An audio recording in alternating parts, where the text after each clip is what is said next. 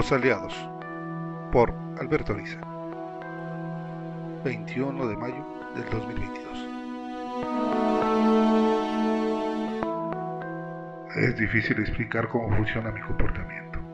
Incluso, no quiero siquiera comentárselo a ese intrometido que se supone que debe validar que soy una persona coherente. Las preguntas sobre cosas tan absurdas como mi niñez, la relación con mis padres, o incluso si mis relaciones sentimentales han sido sanas, son una de las tonterías. Sin problema desvío la indagatoria para que se lleve la impresión de que tengo la cuota normal de problemas psíquicos que corresponden a un nivel razonable de problemas, como cualquier otro. Sé que no soy una persona normal, o por lo menos soy distinto a la mayoría de las personas.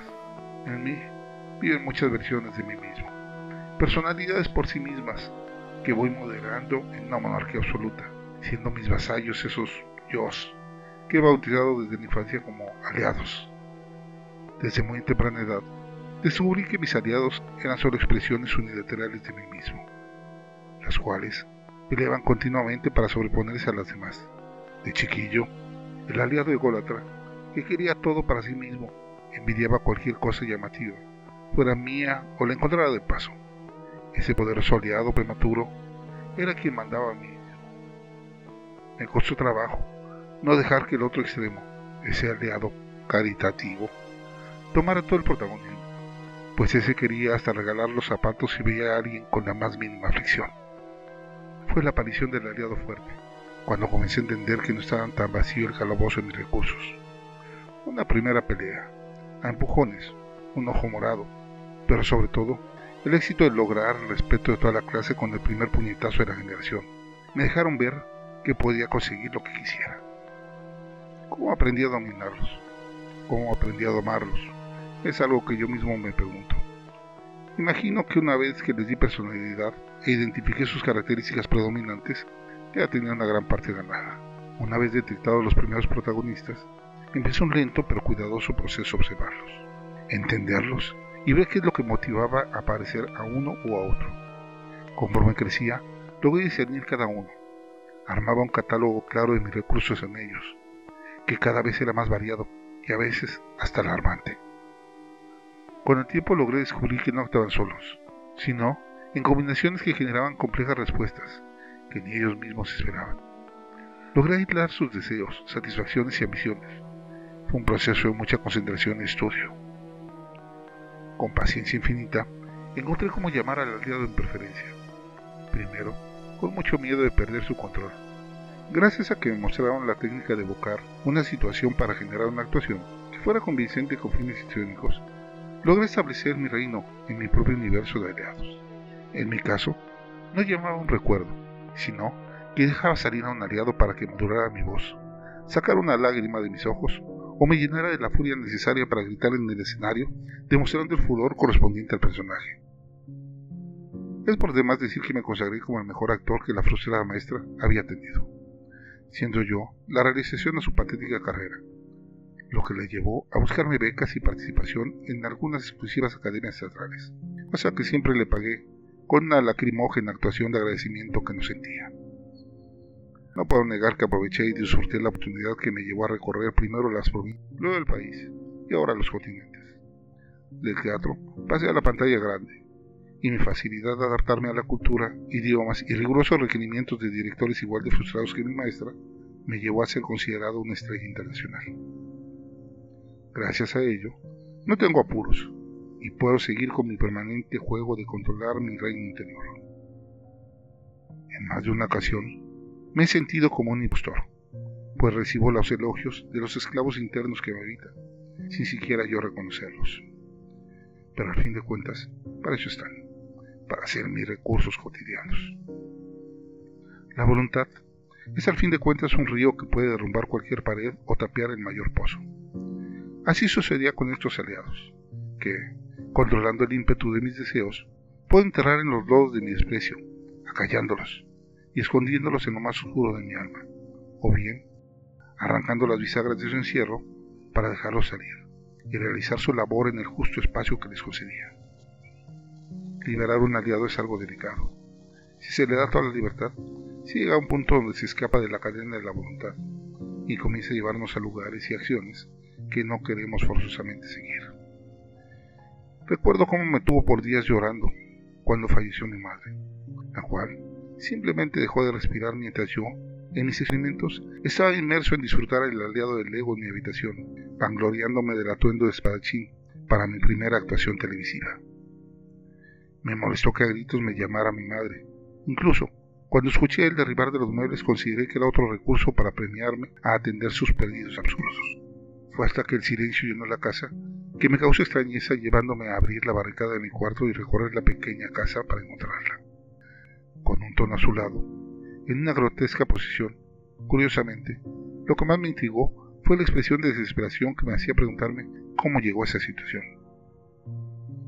Sí, era ya tal el grado de desapego que todo lo que se me ocurría era recrear la escena de su muerte y preguntarme cómo actuó cada uno de sus aliados al perder su hogar. ¿Qué sería de esos aliados de mi madre y ahora se perdían en la nada? Tardé un rato en darme cuenta de que debía comportarme como un dolido hijo que perdía a su madre. Recurriendo a mis recién desarrolladas artes de llamar al aliado correspondiente, dije que la tristeza saliera, pero lo hizo con tan ímpetu que apenas logré estructurar palabras para pedir que vinieran los servicios de emergencia. Eso, al fin de cuentas, lo califiqué como otra excelente actuación. Esa tarde, la casa se llenó de desconocidos, entre los que apareció mi padre y los propios vecinos, que no encontraban cómo consolarme. Ni yo mismo lograba detener el llanto que parecía ser una máscara contenida por años. Entonces, me di cuenta que haberle abierto la puerta de tajo a ese aliado fue un error que me costó toda una larga noche contener. Es más fácil de lo que se imagina que un aliado se convierta en el tirano de uno mismo, cosa que me pasó con el que me dominaba, cuando una copa no era suficiente, una botella apenas lo justo, y mil tragos lo que llenaba mi deseo de embrutecerme. Desintoxicación. No tardó en llegar el uso de alucinógenos, las bombas químicas que embotaban mis sentidos y liberaban a su antojo a todos, para vivir en una anarquía interior que me llevó a cometer miles de seguros. En un principio, no logré identificar que eso era un problema, pues era lo común en la compañía de artistas en nuestra artificial felicidad. Fueron mis propios aliados los que me hicieron dar cuenta de mi problema, cuando vi que ya no los dominaba. Entonces sí me preocupé. Pero más importante, me ocupé. A diferencia de los demás en mi situación, yo mismo me inscribí en la clínica de rehabilitación, cosa que flaqueó apenas el ataque de la demanda química de mi cuerpo me golpeó. Sabía que debía pasar por el ciclo de desintoxicación. Sin embargo, nunca imaginé el suplicio que esto representaba. Al fin de cuentas, la abstinencia requería volver a construir las celdas para los aliados por años encerrados, que al ser liberados se daban un festín en arrastrar mi voluntad desfallecida. Volver al control requirió un trabajo indefinible, pues cada uno requirió ser arrinconado, sometido y finalmente atrapados con los grilletes de mi máximo imperial de emperador de mí mismo. Lo mismo grité y arañé las paredes que caí en depresión suicida. Agredía al que se me atravesaba o reía como loco de la nada. Fue un periodo duro, fue un periodo duro. Pero también fue una enseñanza profunda de hasta dónde llegarían los aliados si no los contenía.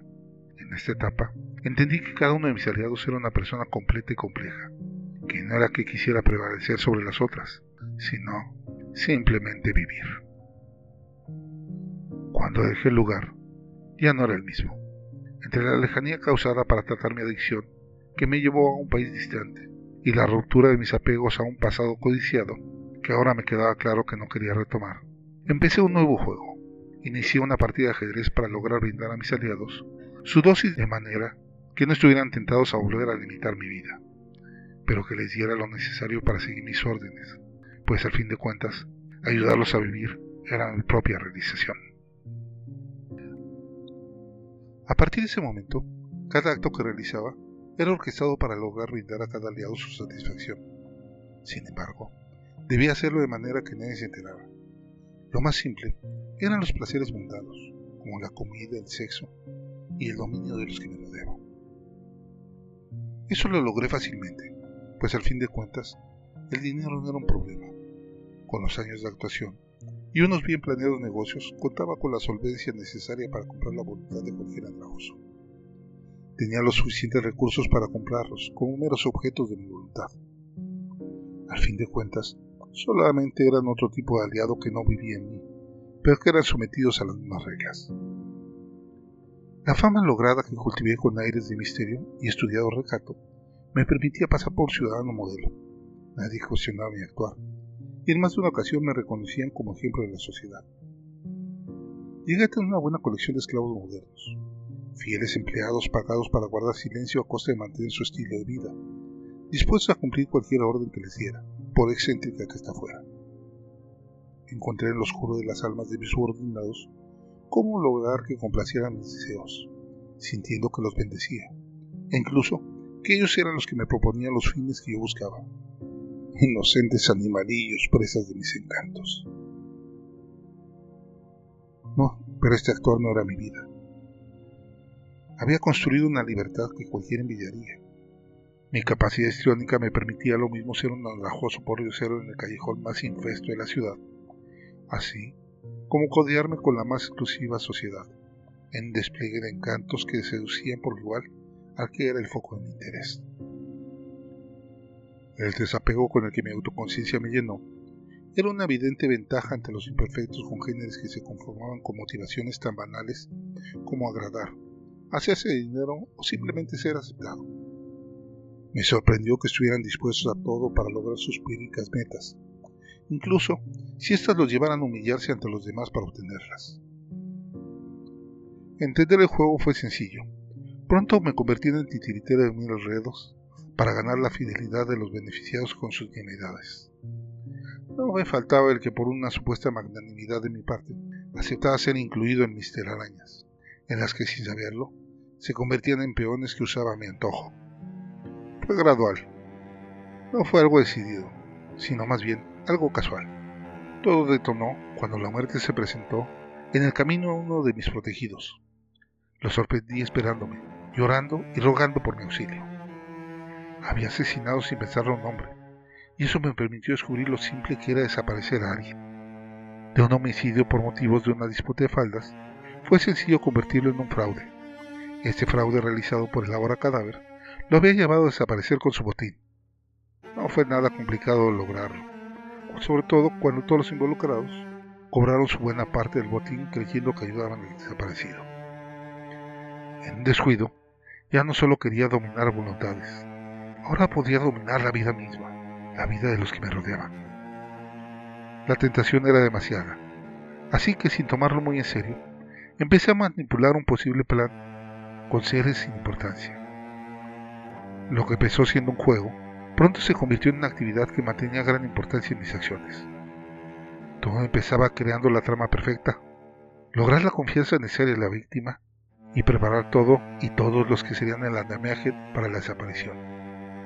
Tenía tres experimentos en proceso, cada uno en su punto, y fue cuando caí en la cuenta de que no era el ajedrez mental lo que me animaba, sino el ansia de sentir cómo huía una vida de mis manos. Al tiempo, el debate entre mis aliados lograba llegar a un acuerdo de la participación de algunos de los aliados, como verdugos. Pero todos serían atentos testigos, buscando a cada uno brindarle la anhelada satisfacción que tanto reclamaban. Las cosas sucedieron con un grado de improvisación que me causó gran satisfacción. Encontrarla en el oscuro estacionamiento, donde más de una vez habíamos convenido para ir a un lugar privado, me resultó el momento idóneo mejor que la elaborada charada que tenía planeada para encontrarla. Ella pretendía darme una sorpresa, a la que respondí con un exagerado gozo. El aliado de la seducción se lució en dejarse ver encantador y deseoso. El viaje a una cabaña olvidada de un desventurado súbdito a pocos kilómetros de la ciudad fue el escenario perfecto para fingir una romántica cita. Tras encender el fuego, degustar un buen vino y retusar en juegos sensuales, el atardecer, con sus largas sombras, me indicó el momento. Con el sol ocultándose, poco a poco un beso fue la excusa para que mis manos comenzaran a presionar su delicado cuello. Cuando se dio cuenta, ya mis manos eran fuertes garras que presionaban el frágil cuello, hasta lograr un crujido que marcó el no regreso de mi intención. Más que sus torpes patadas y manotazos, que no podían contra mi peso, fueron sus ojos, llenos de lágrimas y expresando desesperación, lo que me animaba a no perder detalle de su rostro. Fueron sus ojos, ese brillo en el momento que escapaba su vida, lo que me llenó de una vitalidad nunca imaginada. Una nueva droga me llenó, dándome una sensación de poder total, de éxtasis mayor que el que hubiera conocido, y eso, que había recorrido todos los placeres disponibles e incluso los de peor reputación. Lo demás fue simple. Crear un rastro que llevaba a ninguna parte, justificar la ausencia con la participación en las fiestas privadas donde la conocí, tender las pistas para llevarla a varios de sus amantes y finalmente crear la crisis que indicaba que un marido celoso acabó con ella para cobrar un cuantioso seguro. Así de simple se disolvió mi posible culpa. Ni siquiera me preguntaron a mí por su paradero. Yo no aparecía en esa ecuación. En algún momento me decidí a ser un ángel de la muerte, pero eso de estar correteando ineptos delincuentes no me brindaba satisfacción alguna. Al fin de cuentas, ellos eran conscientes de que la muerte era la recompensa final a su desatinado curso de vida. La luz en sus ojos, al final de su existencia, apenas era un brillo suave y casi reconocible que bordeaba con la decepcionante. Algo de escrúpulos me detenía. No obstante, el ansia por esa nueva droga que mi alma anhelaba era mayor. La inocencia era el maná de esa droga. La búsqueda de víctimas inocentes me llevaba cada vez más elaborados planes. Es por demás hablar de la inmoralidad de mi actuar, que en muchos casos consideró menor a todos los que conmigo colaboraban pues al fin de cuentas yo recibí una satisfacción real, mientras ellos solo eran retazos de poca cuantía por su aporte. Tal vez fue el ego desmedido, confianza en exceso, o lo más seguro, un sabotaje de uno de mis aliados, que comenzó a dejar el lazo rojo en cada víctima, un pequeño lazo en el pelo, apenas perceptible, pero que me permitía vangloriarme de otra víctima. Fue un imperdonable descuido que los hilos provenieran de la alfombra de ese cuarto secreto, ese donde guardaba el testimonio de mis logros. Pasaron años de mis asechanzas, donde casi una centena de mortales aportó su vida para mi satisfacción que se dejó ver. Resultó ser un dolido padre de una de mis primeras presas, quien, con una paciencia asombrosa, siguió por largo tiempo la pista. No era siquiera policía, era un don nadie que nunca le presté atención. Tampoco era muy notoria su investigación. Era una ardilla lenta y segura, guardando en su guarida cada una de las migajas que unían mi actuar en una sutil línea de acción. La paciencia de este hombre, en las sombras, supo cuándo y cómo darse a conocer. Pese al miedo de actuar contra mí, logró convencer a las autoridades, arriesgando su propia seguridad para lograr obtener la orden de búsqueda en mi hogar. Aprovechando una de mis ausencias para romper mi morada, y tras un complejo rastreo por mi residencia, encontraron el cuarto oculto. Me apresaron apenas pisé el aeropuerto. Ante la simple explicación, entendí que ya no valía negar las cosas. Acepté la culpa. Ahora estoy aquí encerrado, en este cuarto desnudo, siendo estudiado como conejo. Sigo el consejo de mi abogado que me recomienda pasar por loco, pese a ser el único cuerdo en esta ciudad. Los minutos pasan, y yo, con paciencia, busco el modo de torturar a ese aliado de la conciencia por su traición. Pero no veo cómo acabar con él sin acabar conmigo mismo.